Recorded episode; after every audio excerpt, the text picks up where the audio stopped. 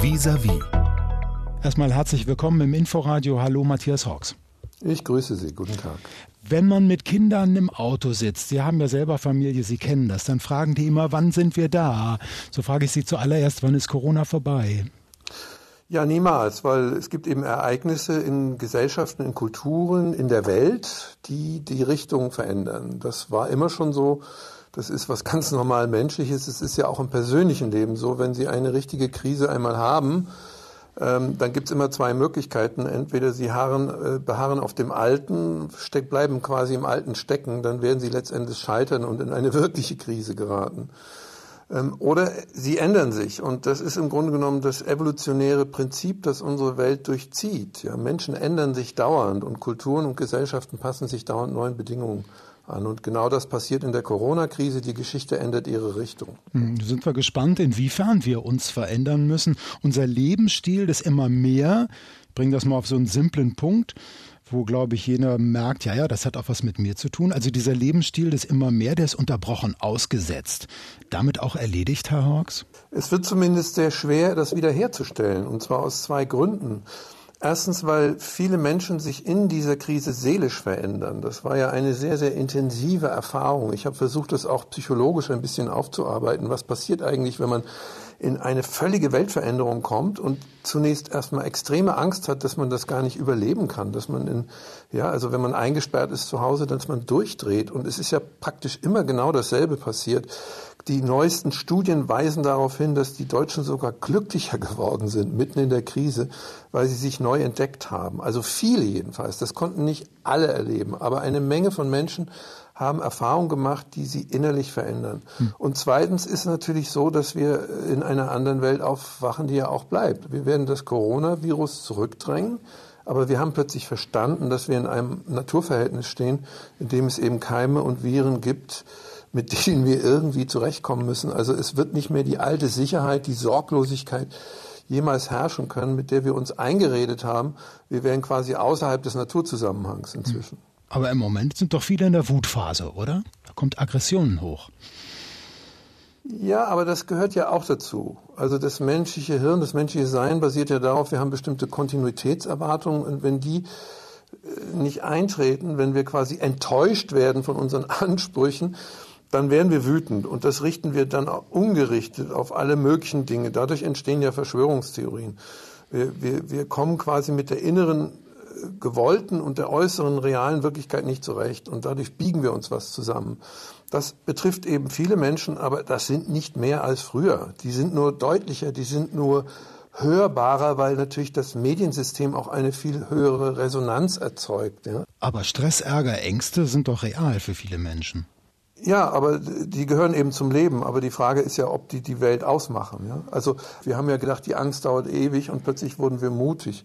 Das war eine in der Tat ermutigende Erfahrung für viele Menschen. Mhm.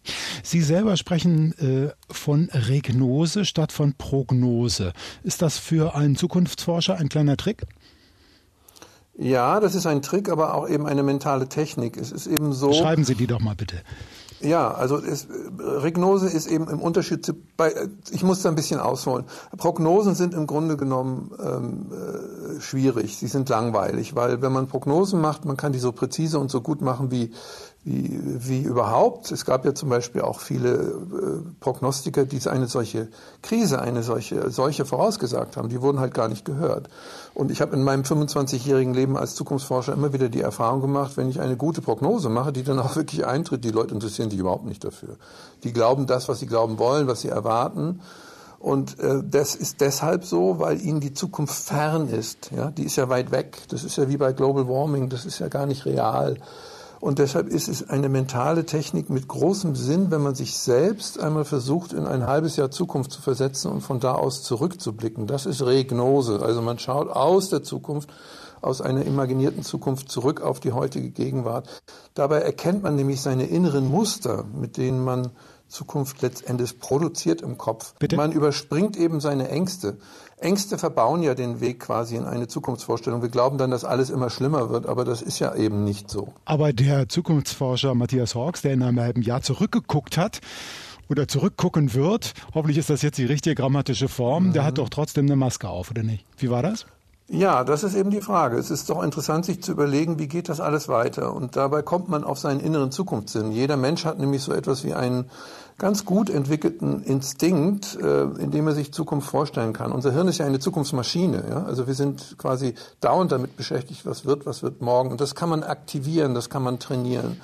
Und meine, äh, meine Übung in, in diesem Buch ist eben, wir setzen uns in einem halben Jahr auf den Markusplatz in Venedig und schauen, was ist passiert da. Wie, wie ist der Kellner? Hat er das Trauma dieser Krise überwunden? Äh, welche Farben hat seine Maske oder trägt er überhaupt eine? Gibt es Rollkoffer? Ist da schon wieder ein Kreuzfahrtschiff am Pier mit 3000 Leuten? Wahrscheinlich eher nicht. Und dann kommt man nämlich ins Denken. Ja? Also was wird zum Beispiel aus den beschleunigten Teilen unserer Wirtschaft, aus den überbeschleunigten? Also kommen wir einfach zurück in diese alte, falsche Normalität ähm, der Vor-Corona-Zeit oder gibt es eben eine neue Realität, die sich dann eben auch aus vielen Prozessen in Menschen zusammensetzt. Also gibt es eigentlich noch Kunden? Gibt es genug Kunden für große Kreuzfahrtschiffe? Ist ja eine interessante Frage. Fliegen wir genau wie früher, immer billiger, immer schneller nach Mallorca, immer vollgestopfter in den Flugzeugen. Und das ist doch sehr unwahrscheinlich, weil natürlich auch Erfahrungen ähm, Impulse freisetzen der Veränderung, Traumata erzeugen, Abneigung, Ekel zum Beispiel. Also Gesellschaft organisiert sich ja oft über Ekel. Früher waren zum Beispiel unhygienische Verhaltensweisen ganz alltäglich. Da hat sich dann Ekel dagegen entwickelt nach den großen Pestepidemien im Mittelalter. Also so verändern sich Kulturen eben in ihren inneren Strukturen, in ihren Codes. Und das äh, zu spüren, zu erforschen, ist natürlich die Aufgabe einer ganzheitlichen Zukunftsforschung. Mhm. Gut, so ganz genau wissen wir es jetzt noch nicht. Matthias Hawks im Vis-à-vis des Inforadio. Mhm. Die digitalen Hilfen, die sind ja nun überall. Beim Lernen zu Hause, beim Arbeiten, bei der Videochat sogar mit der Oma. Ähm, ähm, sind jetzt die Maschinen am Drücker? Äh, sind jetzt die Bits und Bytes unsere Retter? Sehen Sie, das ist die klassische normale lineare Vorstellung von Zukunft. Nicht? Da hat man einen Trend und den zeichnet man dann brav in die Zukunft und schon ist man mitten im Irrtum. Weil jeder Trend erzeugt einen Gegentrend. Was jetzt passiert ist bei Corona ist ja, wir haben ganz schnell digitale Techniken gelernt, die wir vorher eher verweigert haben. Also wir haben alle gelernt, Videokonferenzen zu machen, mit Fernkommunikation anders umzugehen. Gleichzeitig haben wir aber nach 30 ähm, Sitzungen bei Zoom festgestellt, was uns fehlt, was uns bitter fehlt. Es ist ja die körperliche Gegenwart, die Gestik, die, die Physiologie des Menschen.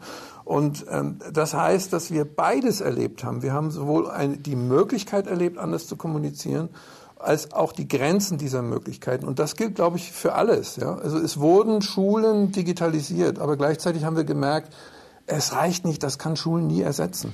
Und wenn es gut geht, und ich glaube, das ist im Prinzip die Evolution, die jetzt eben beginnt, wird das unser Verhältnis zur Digitalität verbessern. Also wir werden das, was sinnvoll ist im Digitalen tun, werden vielleicht auch weniger fliegen. Ja? Also die, die Luftgesellschaften gehen zum Beispiel davon aus, dass sich die, dass sich die Businessflüge deutlich reduzieren werden, weil man eben gemerkt hat, viele Konferenzen kann man auch fernmündlich machen. Das äh, muss, da muss man nicht in den Flieger steigen. Das heißt eben, dass sich manche, manche überhitzten Branchen auch beruhigen werden. Aber es heißt eben nicht, dass wir jetzt alle zu digitalen Wesen werden. Im Gegenteil, wir haben ja das Menschliche wieder entdeckt in dieser Krise. Muss ich doch noch mal fragen, ob wirtschaftlich, kulturell oder auch politisch mehr global und mehr regional, was wird da kommen? Geht es in die eine, geht es mehr auf uns bezogen oder geht es mehr doch auf, auch auf die anderen bezogen? Vielleicht in anderen neuen Netzen? Also können Sie sich vorstellen, dass es kein Entweder-Oder gibt? Ist das eine Vorstellung, die in einem menschlichen Kopf möglich ist? Ich glaube schon. Sagen wir doch einfach und. Wir werden mehr lokale Märkte haben. Wir werden wieder Medizin äh, im regionalen Raum produzieren oder im kontinentalen Raum. Wir werden mehr Bionahrungsmittel zu uns nehmen. Das ist jetzt schon weiter gestiegen. Wir haben eine größere lokale Verankerung und trotzdem gibt es noch eine Globalisierung. Aber die wird eben anders sein als die letzte, die vergangene Globalisierung, in der wir immer schnellere Just-in-Time-Produktionsketten gebildet haben, die völlig anfällig waren. Also Tausende von Teilen um die Welt transportieren und daraus ein Auto zusammensetzen. Das hat sich überlebt. Es gibt eben eine neue Phase und wir nennen diese Phase Glokalisierung. Also das Lokale und das Globale in einem. Und so funktioniert Zukunft. Sie bildet immer aus Widersprüchen, die wir als entweder oder empfinden, bildet sie neue Synthesen Dadurch entsteht Zukunft erst. Hm. Und aus Erfahrungen. Die Kurve flach halten, das war äh, mit ein Wort des Jahres, vielleicht auch auf Englisch flattening the curve.